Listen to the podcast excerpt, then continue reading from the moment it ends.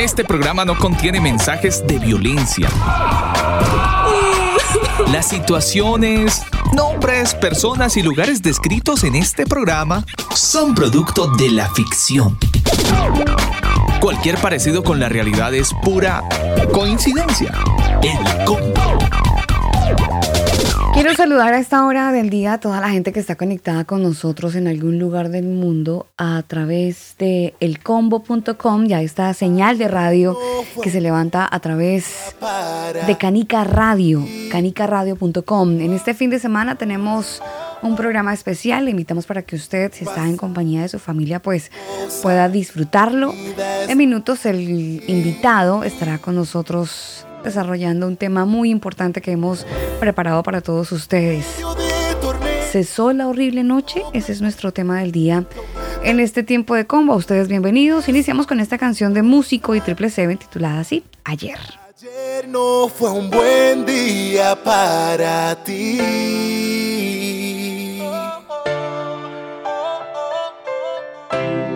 Pasaron mil cosas, la vida es así.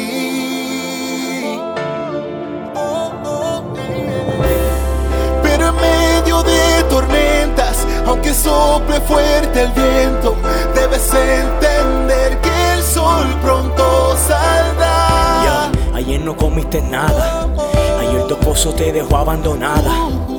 Ayer te dieron cinco años de cárcel. Ayer descubrieron en tus senos cáncer. Ayer no conseguiste trabajo. Ayer tus amigos te echaron a un lado. Ayer lloraste en la muerte de tu padre. Ayer te desconectaron la luz y el cable. Ayer juraste no beber más alcohol. Ayer le prometiste a tu familia un padre mejor. Si ayer trataste de cruzar fronteras. Ayer te hicieron burlas, acosos en la escuela. Ayer volviste a fumar de nuevo.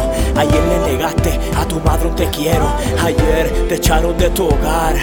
Y ayer fingiste una sonrisa para no llorar, pero en momentos como esto debes entender, la prueba es necesaria para hoy crecer. Aunque es difícil el camino, levántate y sigue y mira con ojos de fe. Después de la tormenta siempre llegará un momento de calma, un momento de paz.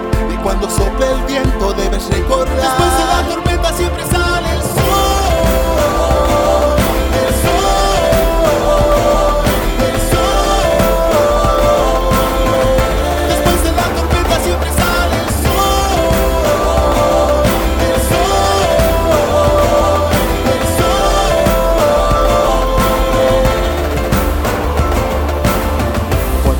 que los vientos sean fuertes, que venga la tormenta, pero hoy es diferente. Puede ser que tu barca estaba hundida, pero hoy sale a flote. Respiras vida. Hoy entiendes que es necesario pasar por la prueba, crecer a diario. Hoy confirmas que tú te fortaleces en medio del problema. Tu fe más crece. Veces te levantas con alegría, cantas. Hoy todo es distinto, hoy todo a Dios exalta. Hoy la angustia desaparece, el llanto y sufrimiento se desvanecen. Hoy tú amas, hoy perdonas, eres otra persona. Hoy te declaras libre, hoy tomas tu corona.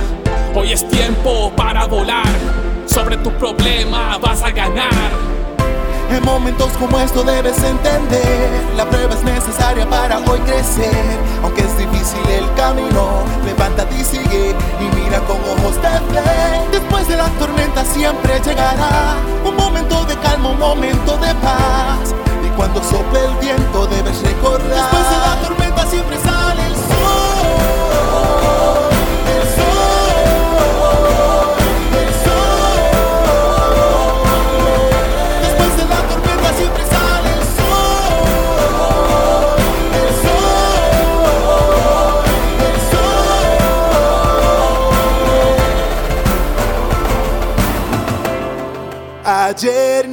Fue un buen día para ti.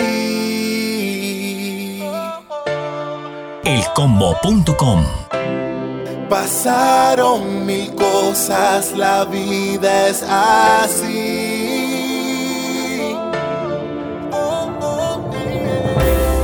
Pero en medio de tormentas, aunque sople fuerte el viento, debes entender que sol pronto saldrá.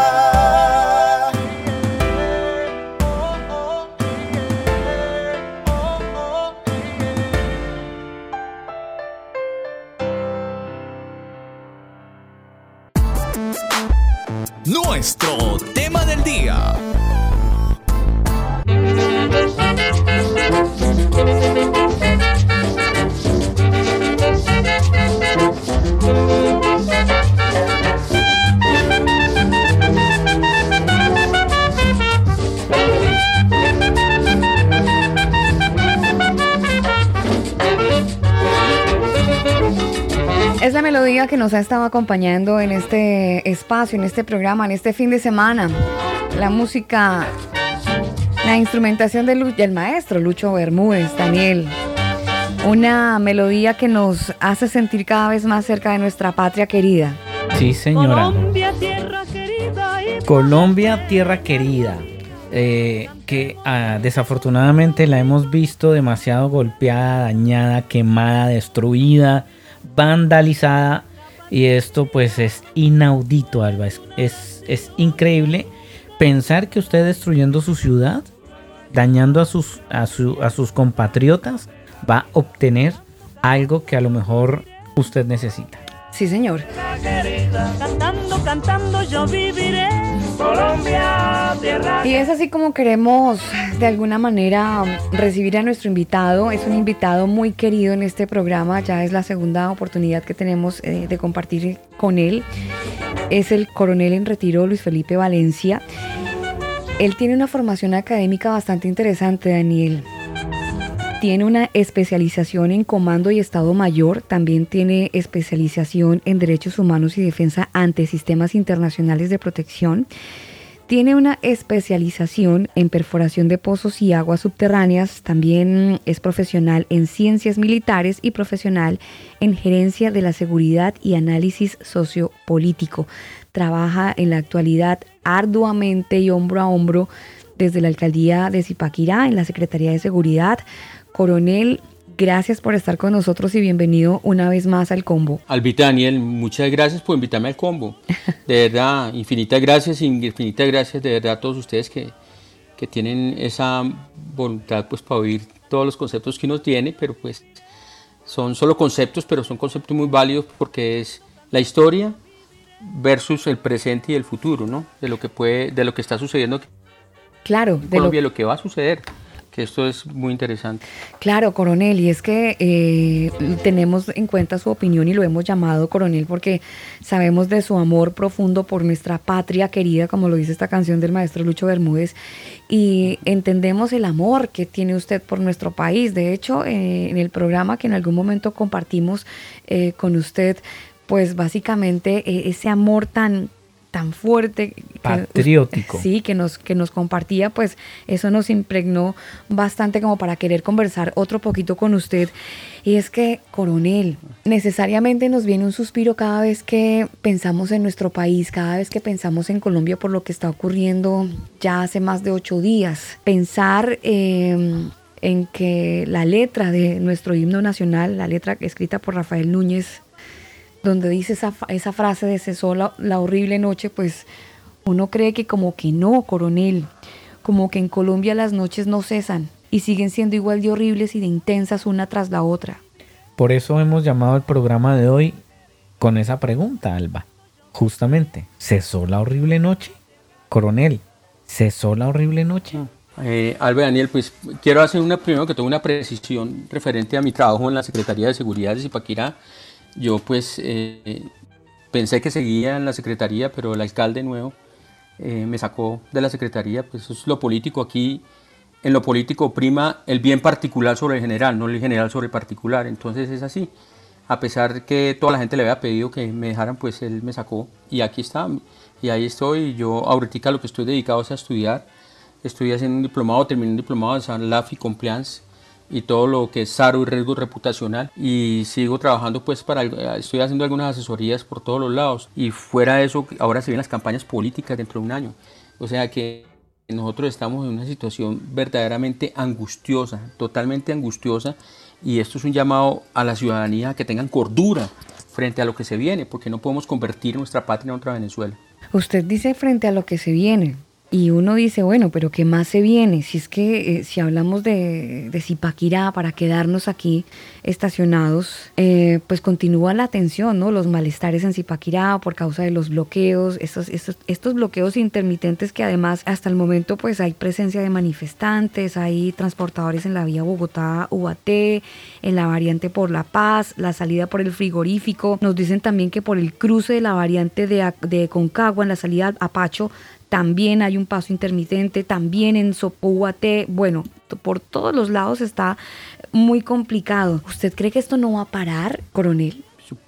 gracias Albita. Eh, esto va a seguir y fuera de eso tienen convocado un paro más adelante, creo que para el 19 de mayo. O sea que esto quieren seguirlo. Esto es una repetición y la repetición de la repetidera, porque ustedes vieron que el año pasado empezaron con Chile y empezaron a, a, a seguir con todas las, digamos, las capitales de las ciudades más importantes de América Latina y siguieron con Bogotá. Pero siguieron con Bogotá, acabaron con Medellín, acabaron con el sistema de metro, acabaron con todo lo que quisieran acabar. El problema es que el problema de esto es referente, digamos, a lo que me decía Zipaquirá.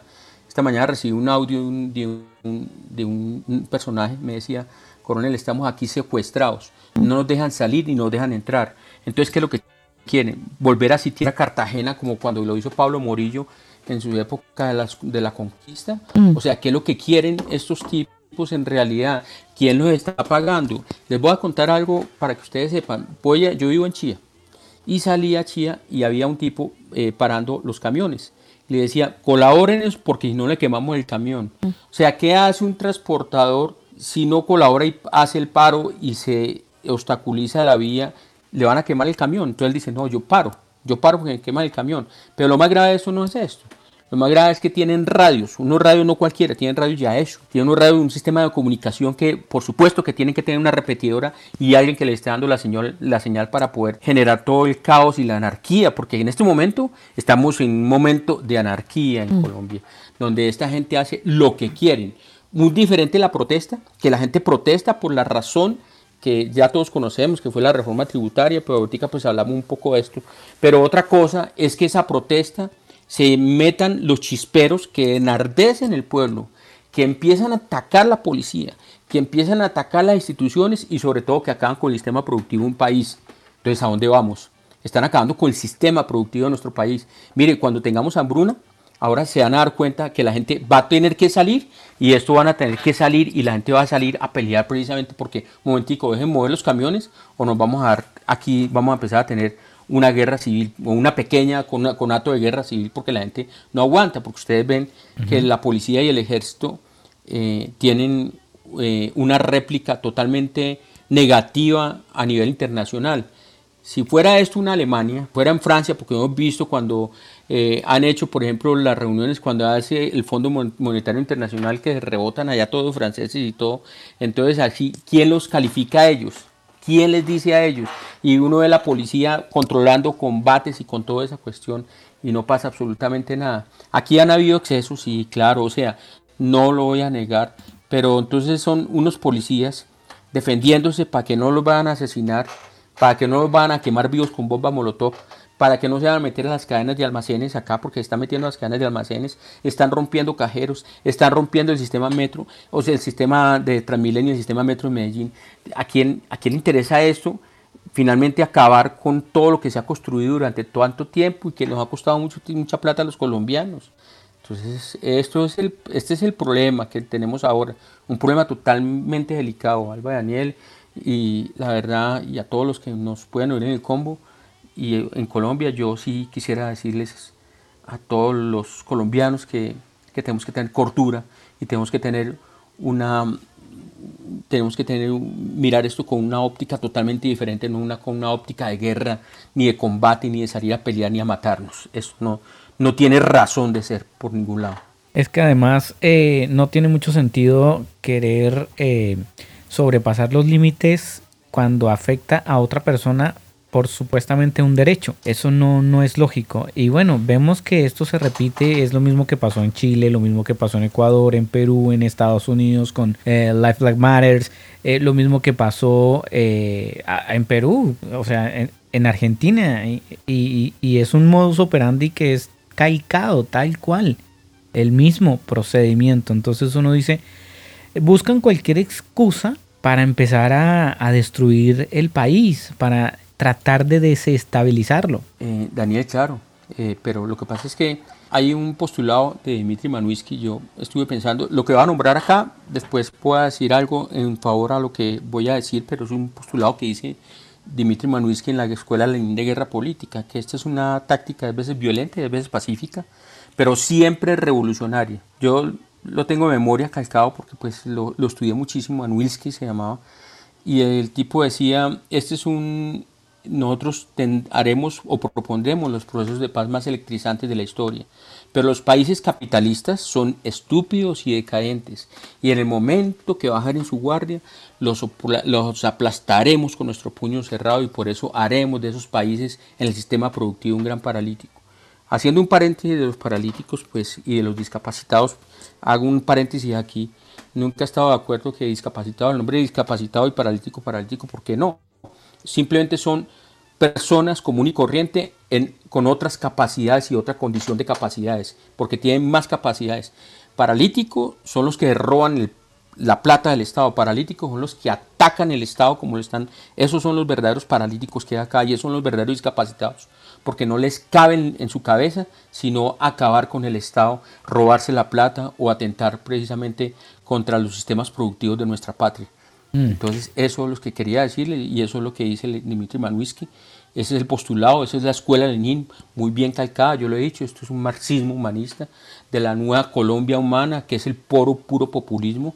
Eso es lo que vamos a vivir dentro de, dentro de un año en las próximas elecciones. Vamos a ver qué va a pasar con nuestro país. Yo quería preguntarle, coronel, con respecto justamente a eso que hemos visto ya tantos grupos infiltrados en nuestros países, el ejército y la policía ya están llevando a cabo toda la investigación, toda la inteligencia para, para encontrar cuál es el origen de toda esta situación?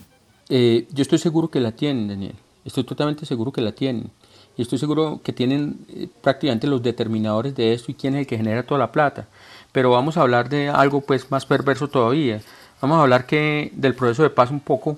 Eh, yo estoy de acuerdo con el proceso de paz en torno a que se evitaron, digamos, una cantidad de vidas, y, pero mire cómo está el país, o que muriera una cantidad de gente dentro de los campos empinados, pero mire cómo está el país otra vez. En realidad hubo un proceso de paz.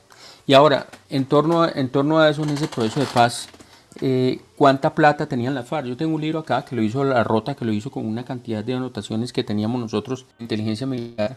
Entonces, donde habla los billones billones de pesos. Oigan, billones de pesos que tenían la FARC, ¿dónde fueron a parar esos dineros? ¿Dónde fue a parar toda esa plata, esos billones que tenían la FARC y que lo tenían hasta en caletas? Es que acuérdense que hasta hubo un problema con una caleta que encontraron unos soldados que eran una cantidad de millones de dólares que se encontraron en, por allá en, en, en, el monte, patrullando y se la encontraron y empezaron los soldados, se volvieron locos y por eso lo juzgaron y le hicieron consejo de guerra y toda esa cuestión. Lo cierto es que, ¿en dónde está toda esa plata? Entonces, en ese sentido, la pregunta que me estás haciendo, que hay mucha plata rodando, mucha plata, y no solamente rodando a nivel nacional, sino a nivel internacional. Nosotros ya tenemos y conocemos precisamente esas sociedades secretas que vienen e infiltran acá el sistema, que hacen populismo absoluto y que quieren volver a, un país como este que es totalmente productivo, volverlo un país totalmente productivo y paquidérmico como Venezuela, porque recuerden que Venezuela era el país más próspero que tenía América Latina y miren cómo está Venezuela en la miseria absoluta. Llegó a ser Mucho, mucho más Son próspero que Colombia. Las élites que manejan allá los, las, ¿cómo? Llegó incluso a ser un poco más próspero que Colombia. claro, es que Venezuela era un Venezuela era un, un territorio saudita, un territorio que tenía mucho dinero que tenían millones y millones y millones de dólares porque tenían su, su petróleo, que lo vendían a todas las partes del mundo. Entonces, miren, miren cómo terminó Venezuela. Venezuela, ahorita tenemos todo ese éxodo de venezolanos y venezolanas y de niños y niñas y abuelitos pasando la frontera para donde sea, para donde lo reciben. El problema es que hay mucha gente infiltrada y que lo reciben y los compran acá y les dicen, mire, usted quiere ganarse 50 mil pesos, aquí le damos 50 mil pesos y agarre a quemarse y empiece a encender la chispa. Entonces, eso es, eso es lo que no le estoy echando la culpa a los venezolanos, porque aquí hay mucha gente también que está metida en el cuento y que están haciendo esos vejámenes y están atacando la infraestructura crítica, están atacando nuestra policía, están atacando nuestro ejército y hay amenazas inclusive para decir, porque decía alguien por ahí en TikTok, porque ahora es la nueva modalidad, decían, vamos por usted, presidente, vamos por el presidente, por el presidente Duque, vamos a la casa de Nariño. Y yo les mandé otro ahorita, entonces entréguenos a Uribe el Paraco. Hombre, ¿eso qué es? Dios mío, ¿en dónde, ¿en dónde estamos? Entonces, ¿qué le toca hacer a las fuerzas del orden? Retroceder y replegarse hacia un repliegue estratégico para que pasen los manifestantes y quemen la casa de Nariño. Entonces, imagínense en eso, imagínense en esa situación. tan delicada. Uno se preocupa, coronel, uno se preocupa escuchando su voz, eh, se llena un poco de ansiedad porque hay que sumarle a esto el tema de la pandemia, ¿no? Ya veníamos con un tema de salud complicado, donde ya teníamos algunas vidas que desafortunadamente ya no están eh, con nosotros por cuenta de esta pandemia. Y ahora pues viene este, no sé, estallido social, si me permite la palabra, en la que Colombia hoy se encuentra. Ustedes, los que a esta hora se conectan con nosotros, están escuchando la voz del coronel en retiro Luis Felipe Valencia Hurtado. Él es nuestro invitado especial en este tiempo de combo para este fin de semana, hablando un poco acerca de lo que ocurre en Colombia y desde esa mirada militar, pero sobre todo desde esa, esa mirada de un hombre que ama su tierra, de un hombre que conoce todo el país de esquina a esquina, de punta a punta, y que en algún programa anterior nos hizo un recorrido bastante maravilloso, eh, hablándonos acerca de, de la belleza de país que tenemos. Coronel, volviendo al tema y volviendo a esa triste historia que tienen nuestros países en el cono sur, Chile pasó por eso con el famoso estallido social y la revista Semana entregó una publicación donde decía que al parecer en Chile había eh, alguna influencia del ELN que orquestó en parte todo este estallido social, que se llamaba así, Operación o Plan Hermes. Eso pasó aquí en Chile y pues en Chile era una novedad porque hablar de guerrilla así tan abiertamente aquí sigue siendo novedad, aunque es un grito o un secreto a voces que hay guerrilla chilena, pero la gente no lo habla. Ok, ese tema no se va a tocar. Pero hablar de guerrilla que pueda estar determinando eh, este movimiento o esta insurrección en Colombia, ¿usted cree que definitivamente así es? Que esta guerrilla, o como, lo diría el presidente Juan Manuel Santos, expresidente Juan Manuel Santos, que se iba a venir un poco más violenta, él dijo guerrillas urbanas, ¿no? Antes de, de la firma del proceso de paz, que él estaba en, el, en Davos cuando hace este comentario. Eh, ¿Usted cree que esto está tan así? Estamos viviendo una profecía que el mismo expresidente en su momento anunció si no firmaban el proceso de paz. El proceso. Mm. Sí, eso era un condicionamiento que fue motivo de su campaña. Lo que, lo que a mí me preocupa de toda esta situación, que es totalmente adversa y delicada para nuestra patria, pero quiero hacerte una salvedad.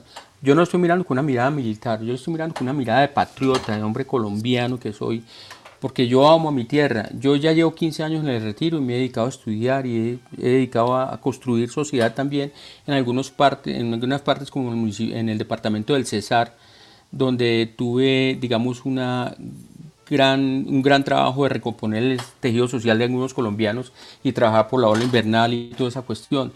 Entonces no, no, lo digo como militar, lo digo como colombiano porque me duele mi patria, desde Punta Gallinas hasta abajo hasta el trapecio amazónico y desde, desde el nudo de los pastos o más allá, digamos desde Nariño hasta, hasta, hasta, hasta, ¿qué? hasta Mitú y Puerto Carreño y toda la línea arcifinia que llevamos con el, con el departamento de La Guajira frente a la frontera de Venezuela. Entonces eso es, la verdad es que yo les quiero comentar algo. Esto es una situación que es totalmente eh, adversa. Yo sí quisiera que los colombianos de bien, que son muchos los colombianos de bien, que reaccionaran frente a esto y que dijeran, hombre, ya pasó la propuesta de Carrasquilla, ya pasó, ya hubo, ya, ya dijeron que iban a, a tirar la, la, nueva reforma tributaria para otro lado y la iban a estudiar más y la van a volver a sacar porque tienen que sacarla, pero no apretando el pueblo. Pero entonces ya, ya ¿cuál es el, el principio de este paro? ¿Cuál es el principio y el fin de ese paro? ¿A dónde quieren llegar con este paro? Pero lo peor de todo, ellos esperan, si ustedes caminan por todo Colombia, desde las 6 de la mañana hasta las 10, hasta las 3 de la tarde no hay problema. Desde las 3 hasta las 2 de la mañana es cuando empiezan los problemas acá y empiezan a incendiar, porque la noche es de ellos.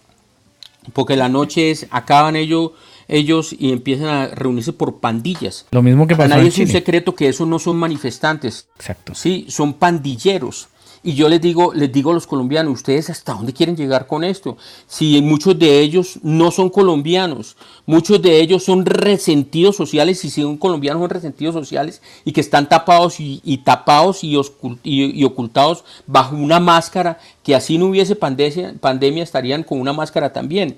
Y venimos, lo que tú decías, Daniela Ortica, de una pandemia, pero no solamente por los muertos, sino por una situación gravísima en la parte económica. Es que aquí cerraron muchos establecimientos, mucha gente se quebró, mucha gente está, pero ahorcada con los bancos y toda cuestión. Yo podría decirles que yo soy uno de esos.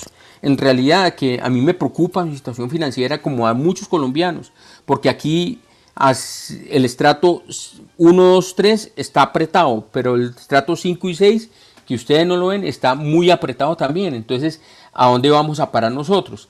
La cuestión es que eh, la, situación de, digamos, de esta reforma tributaria que se tiene que hacer, yo lo entiendo por la situación bancaria que tenemos y por la situación financiera que tenemos, como para que ustedes entiendan, es como, como el data crédito en el exterior que tienen, que tienen, que tienen los colombianos, los países frente a, frente a otros países y frente al Fondo Monetario Internacional. Entonces, aquí se trata de generar una confianza en la deuda externa que tiene Colombia, que cada vez está más diezmada y ahorita con esta situación, ¿ustedes creen que cómo va a quedar Colombia parada internacionalmente frente a todo lo que se viene en el sistema, no solamente internacional de la parte monetaria, sino también cómo va a quedar parada en los derechos humanos con la policía, lo que están mostrando por otro lado, porque muchas noticias de esas no son, hay que registrarlo, no son, otras sí son pero también no muestran lo que está sucediendo acá con los manifestantes que están acabando, está metiendo aquí en Chía, en Centro Chía, se quería meter a Sabana Centro, se quería meter a Centro Chía, y la información que tenían que se iban a meter acá a, Santana, que es, son unas casas de estrato, estrato 6, y, que ya estaban listos y que quieren meterse y toda esa cuestión. Entonces le toca a la gente llena de pánico armarse, porque si van a entrar, entonces ¿qué hace la gente? La gente se arma. ¿Con qué? Con lo que tengan. ¿Para defender qué? Su integridad, su propiedad privada. Y así no es, hombre. Por Dios bendito, esto no puede ser así, no podemos seguir así. Estamos, el pueblo mismo está peleando con el mismo pueblo. Yo quiero comentarles a ustedes, le contaba yo a alguien eh, en, cuando estaba en la Real Audiencia del Reino de Granada, cuando estaban, no, después de la Real Audiencia, cuando ya pasó, digamos, estaba en la época de la colonia, eh, los, los mismos, los federalistas y centralistas salían en el observatorio astronómico y decía, oiga, le toca a usted arengar.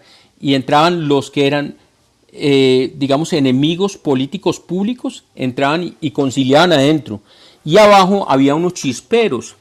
¿Quién eran los chisperos? Los chisperos eran los que enardecían el pueblo.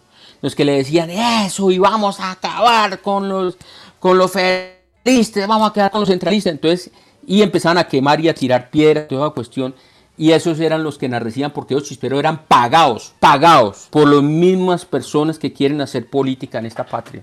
Entonces, hombre. Los, mismos chisperos que hoy usted hace mención. Los mismos chisperos, mm. exactamente. Ahora estos son chisperos diferentes porque no tienen piedras, no tienen mulas. Ahora tienen motos y tienen pistolas y tienen de todo para empezar a hacer y empezar a quemar y empezar a matar y mire que mataron unos policías, quemaron unos policías vivos con bombas molotov y que y, que y acuchillaron otros policías. Y entonces la policía en la reacción pues también hizo un, tuvo una, una reacción, pero no toda la policía, porque son algunos sectores de la policía que reaccionan y reaccionaron con sus armas de fuego, que eso pues no se puede hacer.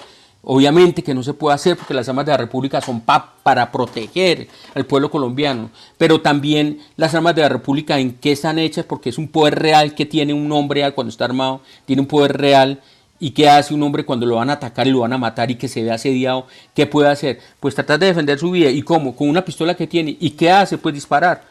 ¿Y contra quién? Contra el que se le venga. Así es lo que está, es lo que está sucediendo porque hay una anarquía absoluta, hay una anarquía donde la gente quiere hacer esto parece como un remedio de la Revolución Francesa. Qué cosa tan horrible. No falta y no que suelten los presos y entre otras están soltando algunos presos y están llegando a las donde están detenidos los en los CAIs y en las URIs están detenidos hay una cantidad de personas están llegando ahí para soltar los presos. Dios mío, esto eh, nosotros tenemos que reaccionar como sociedad civil. Sí, coronel, ¿usted cree que esto pueda generar una desmotivación eh, en la moral dentro del cuerpo de la policía? ¿Se pueden desmotivar nuestros muchachos?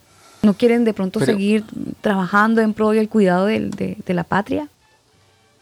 yo le voy a contar una cosa, Albita. Eh, todas las noticias que han llegado al exterior es la brutalidad policíaca contra unos pobres manifestantes. Allá en el exterior no está mostrando que están incendiando el país, ni que están acabando con el sistema productivo. Está mostrando es la brutalidad policíaca. Y muchas veces, y muchas veces, no lo digo todos, en muchas ocasiones han habido inclusive espacios de actuación. Como vimos a un tipo ahí que salió con el ojo supuestamente abajo, después lo mostraron con el otro ojo totalmente diferente, lo mostraron en, redes sociales, mm. como vimos que le estaban pagando y toda esa cuestión. Entonces es lo que está llegando. Entonces, ¿qué están diciendo? La Unión Europea, como los países, digamos, la superpotencia, especialmente Estados Unidos, está calificando y dice que vamos a utilizar una ley para poder quitarle todo el apoyo a la Policía Nacional, porque es que la Policía Nacional está cometiendo cualquier cantidad de crímenes frente a esta cuestión. Abuso de los derechos humanos. Mm. Sí, pero yo les digo una cosa, las leyes de acción son tres. Toda, toda acción tiene una reacción, una ley de no acción que fue lo que utilizó Gandhi, y una ley de generar una reacción tan contundente que el enemigo jamás pueda reaccionar contra usted. Entonces, esa reacción, esa es la que hacen, digamos, el pueblo judío cuando les estalla una bomba, ellos van con todo y, vuelan eh, lo que los objetivos estratégicos que ellos tienen y ahí hace una reacción tan contundente que se quedan quietos los entonces eso es lo que los que les quiero comentar. La situación es que estamos en una situación que es de una anarquía absoluta, de unos vándalos que quieren hacer y quieren entorpecer y coger todas las, todas las digamos, toda la manifestación, infiltrarse dentro de las marchas, porque hay marchas, hay que registrarlo, que hay marchas que son, que son hasta bonitas, que de puros actores, y que salen y, salen y, juegan fútbol y, salen y, empiezan a hablar y, hacen muestras culturales y salen los profesores. Eso es una marcha real, pero una marcha donde queden camiones. Una marcha donde el campesino no pueda sacar su, parte productiva cuando se endeudó totalmente para sembrar un tomate o para tener unas cuatro vaquitas para vender su leche y le tiene que regalar como está mostrando en Boyacá. Entonces, ¿a quién le interesa eso? Eso, en realidad, eso es apoyar al pueblo. O sea, detrás de qué estancias dijeron que la, la reforma tributaria no va. Entonces, detrás de qué están, qué sigue acá. Lo que siguen es que quieren incendiar nuestro país. Y eso en realidad, pues como colombiano, no lo podemos, como colombiano nosotros no lo podemos permitir. Porque nos ha costado mucho este país para llegar donde estamos nosotros, para que estamos, porque estamos todos como colombianos, hemos sufrido mucho, sufrimos el flagelo del narcotráfico, sufrimos el flagelo de la guerrilla, e inclusive tenemos la guerrilla, ahora vamos a tener el flagelo de la chusma, y metida, infiltrada y acabando con todo nuestro sistema productivo. Esas arengas que están diciendo nos están matando, claro que nos están matando. Desde hace 60 años la guerrilla, Pablo Escobar con sus carros bomba, desde hace mucho tiempo nos están matando. No, no, es, no es la policía o el ejército el que está matando. A ver, si hay una protesta eh, pacífica, ¿qué va a tener que hacer un policía? Pues nada. Pero si van a atacar y a destruir y mandar bombas molotov y quemar buses pues obvio, ellos tienen que defenderse. Ahora, eh, quiero preguntarle, coronel, eh, ¿sería prudente que el presidente Duque decretara un estado de conmoción interior? Eh, yo, yo, como colombiano, le quiero decir algo. Si ahora hay una situación muy delicada con, con nuestro país que necesariamente tiene que frenar esos vejámenes, tiene que frenarlos como hombre de Estado y como jefe de todas las Fuerzas Armadas de Colombia, él tiene que frenar por mandato constitucional esas, esos vejámenes, no las marchas, es frenar esos bandidos que están acabando con el sistema productivo de nuestra patria y tienen que frenarlo con la fuerza de lo que sea. La verdad es que él tiene, sus, tiene unas herramientas como jefe de Estado y que tienen fuerza de ley y, y yo ya las hubiera hecho si fuera presidente de la República, ya las hubiera tomado y las hubiera puesto sobre el sistema. Yo estaba mirando hace poquito un póster que mandaron de, Carlos Guerra Restrepo. Decía, son las 6 de la tarde, son las 7 de la noche. A las 8 de la noche no puede haber ningún colombiano afuera de las casas porque viola el toque de queda y está violando una ley de guerra, dice el hombre. Oiga, entonces imagínese, obviamente que eran, eran etapas eh, y eran épocas de bárbaras naciones y donde no había, digamos, tanto respeto y tanta venía por los derechos humanos, que así tiene que ser, obviamente que tiene que ser, lo registro así, pero los derechos humanos llegan solamente hasta proteger los derechos humanos de las personas, no llegan hasta que las personas llegan y quieren arrasar contra la humanidad y entonces que porque hay derechos humanos no podemos actuar contra ellos, no, al contrario, esa gente esa gente, esa gente que está cometiendo esos vejámenes, ahí se les acabaron sus derechos humanos porque están atacando los derechos humanos de los colombianos. Eso hay que registrarlo. Y ahí, y ahí tiene que el presidente actuar con contundencia con las Fuerzas Armadas, con fuerza de ley y con toda la, honorabilidad que le caracteriza, salir con toda esa fuerza y decir, esto se para aquí y punto. Y ustedes, los organizadores del paro, porque lo, aquí hay unos organizadores del paro que siguen y están, eh, digamos, no aprovechando, están, están digamos, eh, manejan todo su, digamos, su gremio, digamos, los conductores y toda cuestión, y paran. Eso está bien protestar, está bien protestar por una cuestión, pero ya les dijeron que la reforma tributaria no va, porque supuestamente estaban, eh, el florero de Llorente fueron en la canasta de huevos de Carrasquilla, o, la docena de huevos de Carrasquilla. Claro, ese fue como el detonante. Sí, y ya les dicen que ya no va, a haber, no va a haber reforma tributaria. Hombre, ya se deben retirar de la mesa. Entonces ahorita ya dijeron que entonces ahora la reforma a la salud y ya queremos, y no demoran en pedir, ojo Daniel, no demoran en decir, no, es que queremos que el presidente renuncie. Sí, empieza, empieza a ser progresivo, las peticiones empiezan a ser progresivas, que fue lo que pasó aquí en Chile. Inicialmente fue el, el, detonante fue el, eh, el, alza en el pasaje de metro, pero seguido de eso eh, vino no más AFP, vinieron otras cosas y la petición centralizada, ¿cuál fue en su momento? Cambio de constitución.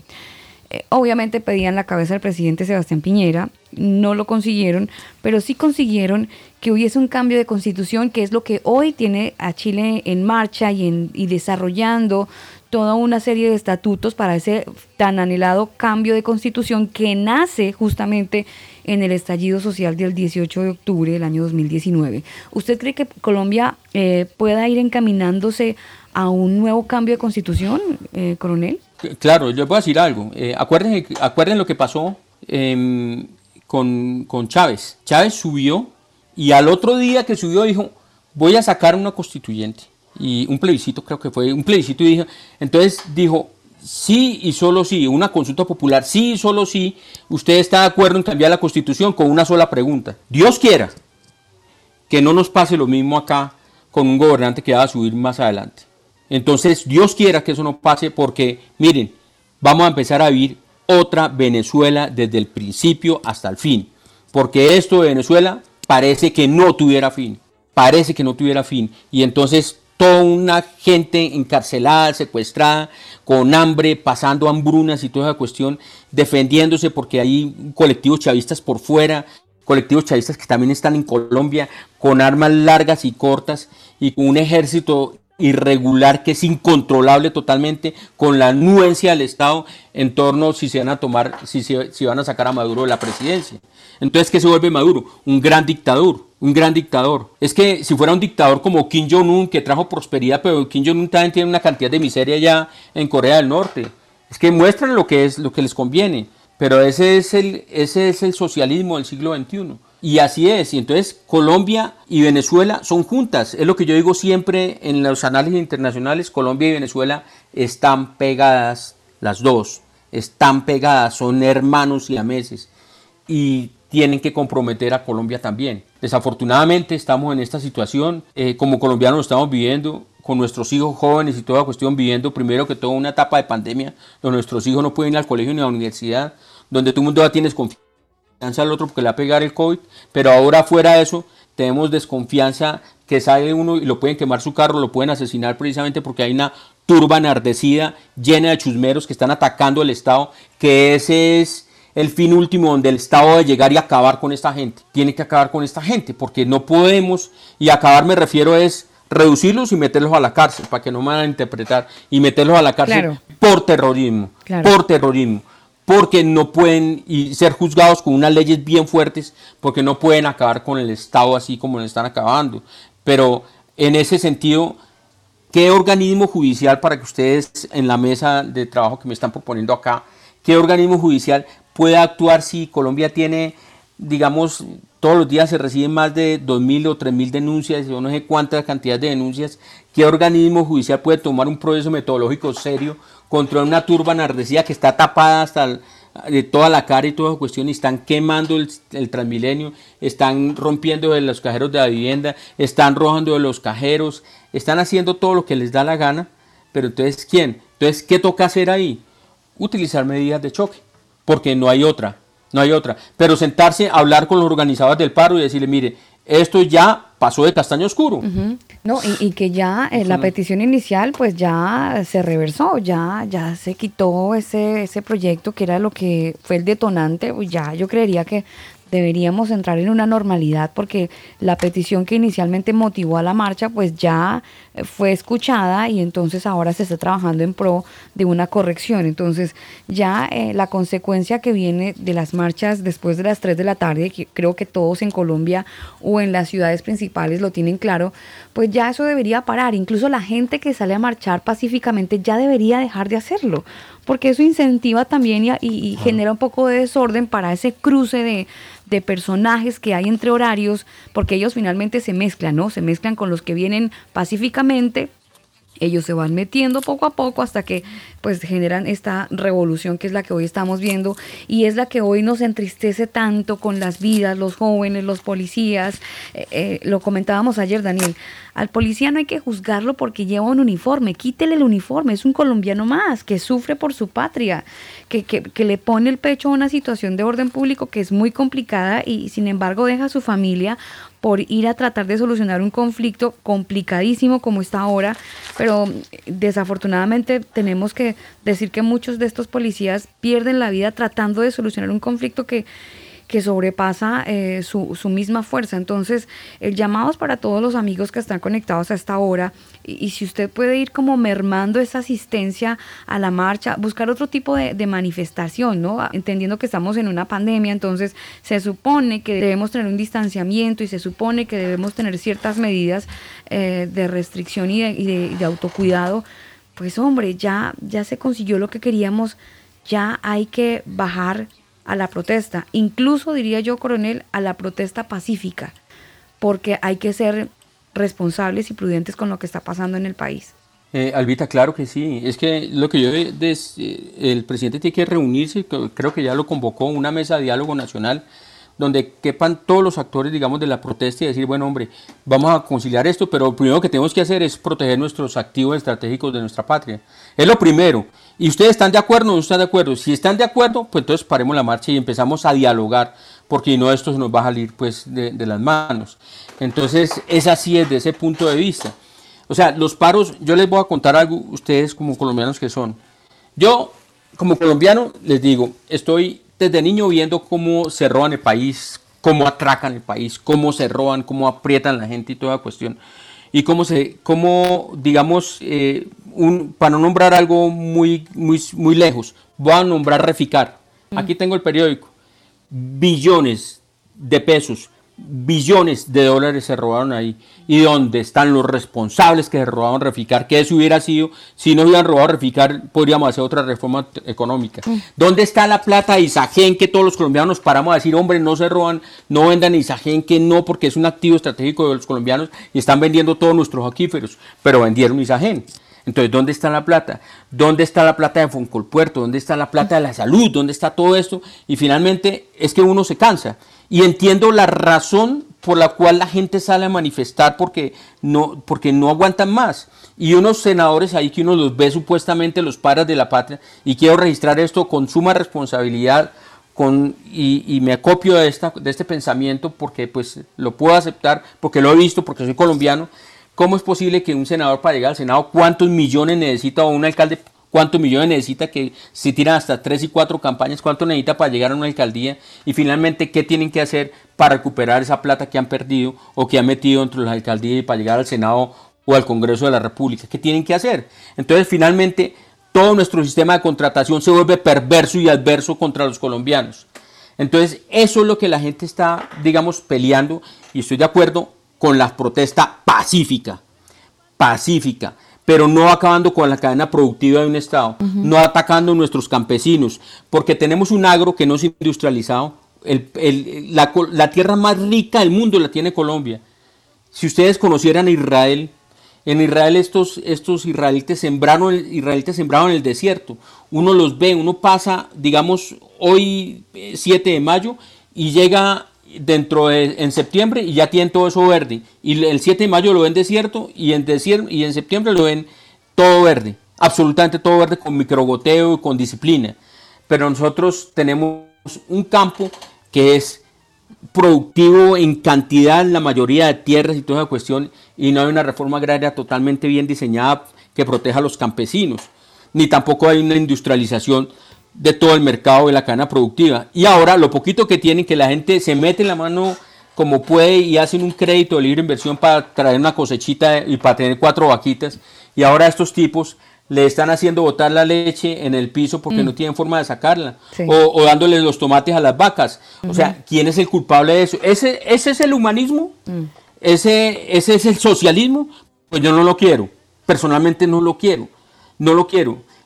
Entonces sí toca cambiar este país, sí toca cambiar los gobernantes, pero eso, no, eso depende de nosotros. Yo estoy haciendo un ejercicio político y traté y toda esa cuestión, pero imagínense, para inscribirme, no más, para, para inscribirme como representante de la Cámara, tengo que sacar, tener una póliza que me vale millones de pesos que obviamente que no va a poder pagar. Entonces, finalmente me toca volver a ser un espectador más, a mirar a ver cómo, qué es lo que pasa en nuestra patria. Lo cierto es que este país, como yo le dije una vez al gobernador Cristian Moreno Paneso, no hay derecho, que era el gobernador del Cesar, no hay derecho que la gente aquí en Puerto Patiño esté agarrada a las tejitas y, cuando este, este territorio prácticamente es saudita, porque tiene todo el carbón y tiene una cantidad de cosas, entonces no hay derecho. Y, y, el, y viendo esa, esa avalancha de agua que se vino por todo el río Magdalena, que fue, ustedes no se imaginan, taparon árboles hasta de 12 metros y la gente bregando a sostener su techo, no me parece a mí sano.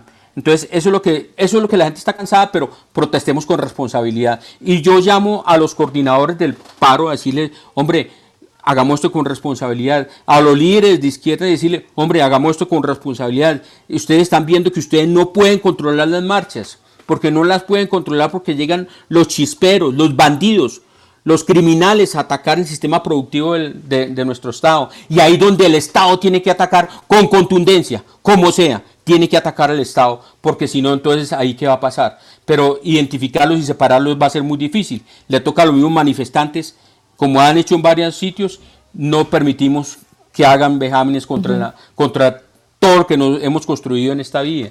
Colombia ha sufrido mucho, Alba, mucho, y a Daniel, mucho. Sí, ahí le toca a los manifestantes también entre ellos eh, organizarse y entregar a los delincuentes a las autoridades y, volverse casi que policías eh, y ayudar a la fuerza pública, porque si no nos unimos para luchar contra el terrorismo, ahora el terrorismo urbano, pues esto se va a ir a las pailas. A las pailas, sí. Qué tristeza. Y usted, Daniel, lo decía ahorita, un policía. Yo les voy a contar algo. Yo tengo unos soldados eh, que yo pues soy amigo de ellos y están, un soldado paralítico perdió sus piernas en el cañón de la Llorona y ese soldado perdió sus piernas en el cañón de la Llorona y les cuento algo y no está pensionado por el Estado. Mientras que un guerrillero que estuvo, que atacó, que cometieron cualquier, mire, para no decirles a ustedes, para que ustedes oigan, envenenaron acueductos, atacaron iglesias, atacaron pueblos enteros con cilindros, encerraron y secuestraron gente, hacían supuestamente las pescas milagrosas, que es una retención arbitraria de la, de la población civil dentro del argot del derecho internacional de los conflictos armados. Entonces encerraron gente, secuestraron personas, bajaron aviones, cometieron piratería terrestre, hicieron el delito, cometieron el delito de perfidia, utilizar eh, eh, los, las ambulancias en, para meter ametralladoras, de combate para tomarse poblaciones. Eh, cogieron soldados y después de que estaban vencidos en combate, los asesinaron y después les cortaron la cabeza como los vi en el departamento del Putumayo y los recibí en el Caquetal los recibí a esos muchachos, los saqué y los despedí y los recibí todos sin cabeza, que eran 80 soldados exactamente de la Brigada Móvil 3. Y así todas esas volaron puentes, volaron oleoductos.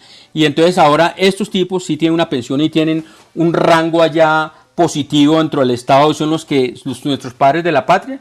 Hombre, y a ellos y la comunidad internacional, ¿qué dice frente a eso? ¿Y qué dice el Estado y la sociedad civil frente a eso? Entonces, ¿qué pasa? O sea, aquí estamos tergiversados totalmente los valores, totalmente, y quedó estatuido el crimen, el crimen, entonces yo puedo ser criminal y aquí no me van a castigar porque me meto un proceso de paz y ya. Y es lo que está haciendo el ELN. Y ahora las disidencias de la FARC se unieron al ELN. Y si, metemos entonces ahorita está el clan del Golfo y el clan de los Comba y toda esa cuestión, lo que está manejando en Nariño. Y entonces lo que están cometiendo es una pequeña masacre y están volviendo de Colombia un país saben que estamos volviendo un país que es prácticamente que es, estamos en un estado inviable, totalmente. Y, eso es lo que estamos mostrando a nivel internacional. Sí, poco productivo y, y, la palabra que usted lo ha dicho, coronel, inviable dentro de todo punto de vista y muy lamentable. Sin embargo, pues una oración yo creo que por, por el país nunca, nunca va a sobrar. Yo creo que eh, Colombia ha sido un país que se ha caracterizado mucho porque mm, si hablamos de momentos épicos, creo, creería yo que el fútbol es uno de esos momentos, el ciclismo también es uno de esos eh, momentos, el deporte que hace posible que el colombiano pueda unirse y entonces podamos tener un poco más de, convivencia y, de paz y tranquilidad. La oración también hace eso, ¿no? Eh, elevar una oración a nuestro Señor y, rogar para que se aplaque un poco más la gente que está enardecida, esta, esta turba que lo único que hace es exaltar los ánimos de aquellos que sin razón y sin pensar actúan solamente por inercia y empiezan a, a romper todo. La palabra que usted ocupaba era chisperos. Bueno, pedirle mucho a nuestro Señor coronel que, mire, la esperanza en el Señor es lo último que nos queda, porque a veces el Estado o a veces tiene las manos atadas o a veces no, no hace lo que, lo que corresponde. Pero tenemos un Dios en el cielo para aquellos que tenemos la fe puesta en Él.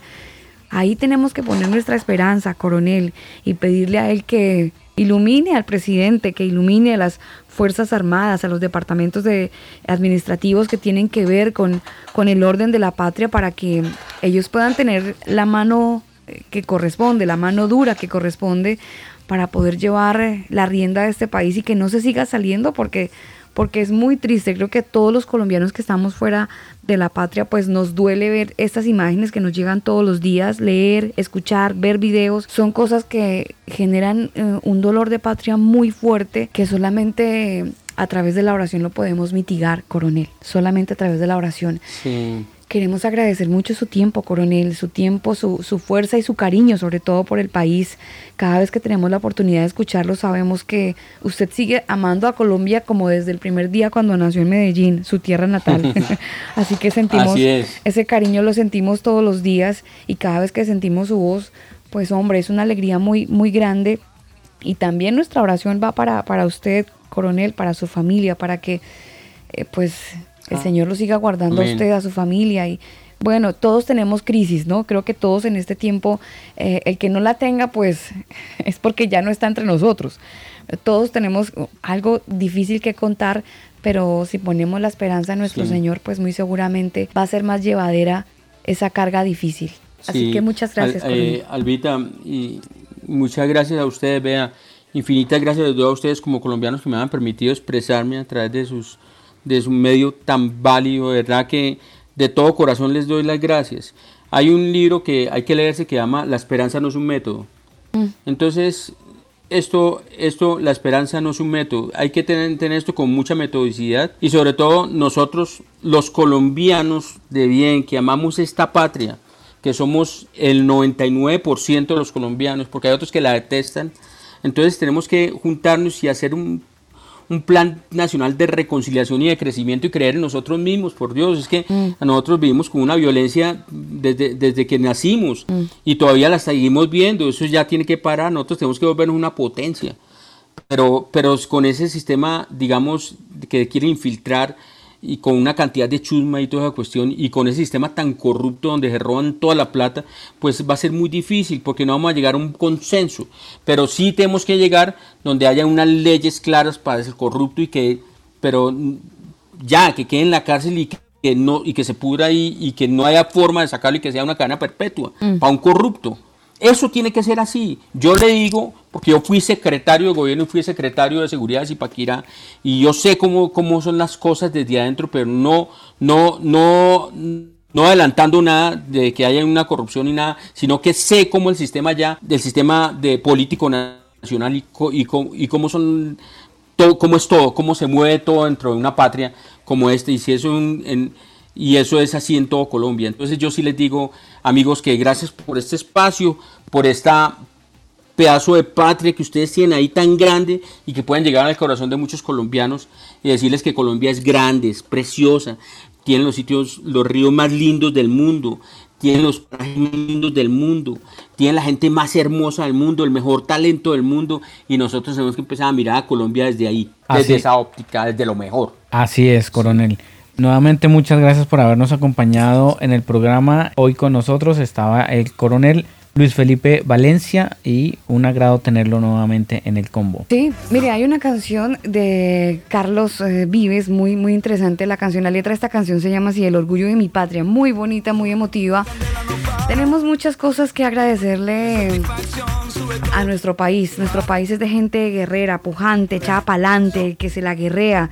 Y justamente esta canción narra un poco y describe un poco ese carácter del colombiano. Esta canción se titula así, El orgullo de mi patria. Esto es el combo.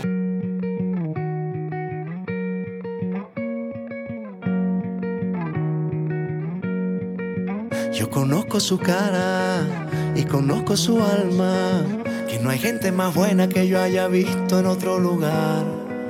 Es mi pueblo, es mi herencia, que me dio mi bandera, que se alegra la vida cuando un domingo sale a pasear. No se queda en su cama, se le notan las ganas, y aunque no ha amanecido muy tempranito, sale a entrenar. Es un noble guerrero, un halcón montañero que sube ligero y en las montañas suele reinar. Se los digo yo,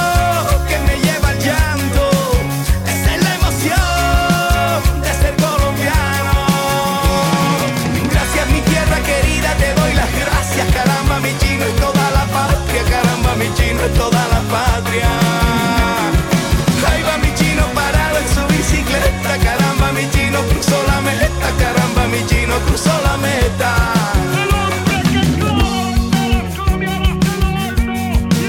Yo conozco esa cara y conozco su alma, que no hay gente más buena que yo haya visto en otro lugar.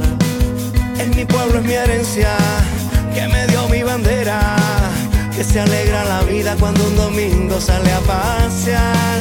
Se lo digo yo,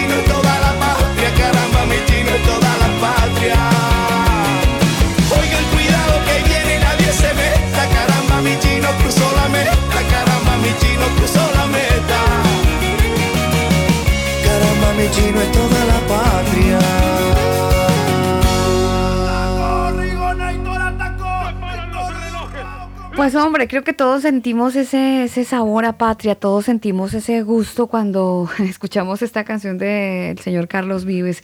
Disfrutamos de su letra, disfrutamos de su melodía, pero sobre todo disfrutamos de ese orgullo de ser colombianos. Yo creo que eso es lo que nos nos tiene que mover a todos. El orgullo de sentirnos eh, una sola nación, el orgullo de sentirnos que somos pues personas pujantes, echadas para siempre para adelante.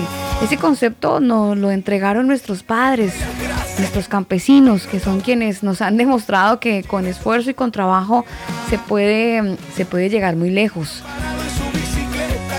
A toda la gente que ha estado con nosotros en este tiempo de combo a través de Canica Radio, un saludo muy especial. Gracias por permitirnos ser compañía en este fin de semana. Fin de semana en donde muy seguramente usted se encuentra en su casa, eh, cuidándose por temas de salud, pero también cuidándose por este asunto de las protestas. Nuestra esperanza debe estar puesta en el Señor. La invitación es para que usted, en medio de toda esta crisis y este desespero y esta ansiedad que probablemente pueda estar viviendo, pues pueda sentir que Dios está con usted, que el Eterno, el Creador del cielo y de la tierra, está con usted, lo acompaña, que lo guía. Y hay algo bien interesante, justamente en la Biblia. Jesús nos describía una palabra, en el mundo tendréis aflicción, pero confiad, yo he vencido al mundo. Entonces, tenemos que estar pues eh, agradecidos con, con, el Señor, con el Creador del cielo y de la tierra, porque en medio de esta adversidad pues sabemos que Él está de nuestro lado, que Él nos cuida y que Él pues básicamente nos va a dar la fuerza, la motivación, la sensatez también para seguir adelante en medio de esta crisis que para todos pues es completamente adversa para, para poder salir adelante en medio de toda esta situación. Nos despedimos con apartes de esta canción que hace justamente el maestro Jorge Celedón y Jimmy Zambrano. Así celebramos la vida. Así celebramos la vida y rogamos al eterno Creador que nos ayude a tener la fuerza que necesitamos para seguir creyendo en nuestro país. Bendiciones para todos, feliz fin de semana.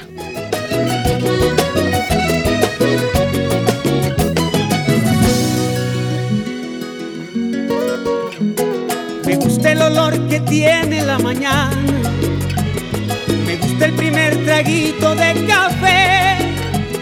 Sentir como el sol se asoma a mi ventana y me llena la mirada de un hermoso amanecer. Elcombo.com Me gusta escuchar la paz de las montañas, mirar los colores del atardecer, sentir en mis pies la arena de la playa de la caña cuando beso a mi mujer.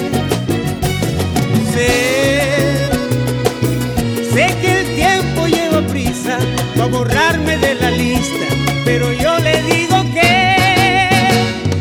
¡Ay, qué bonita es esta vida!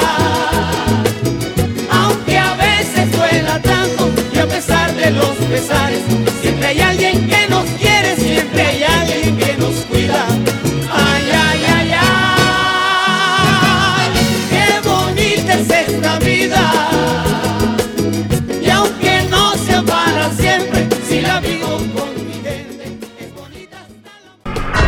Podemos tirar los dados, pero el Señor decide cómo caen. El combo.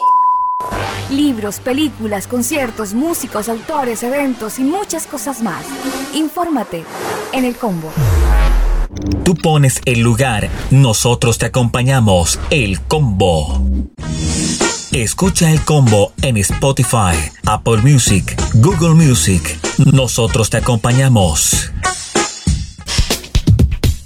Este programa no contiene mensajes de violencia.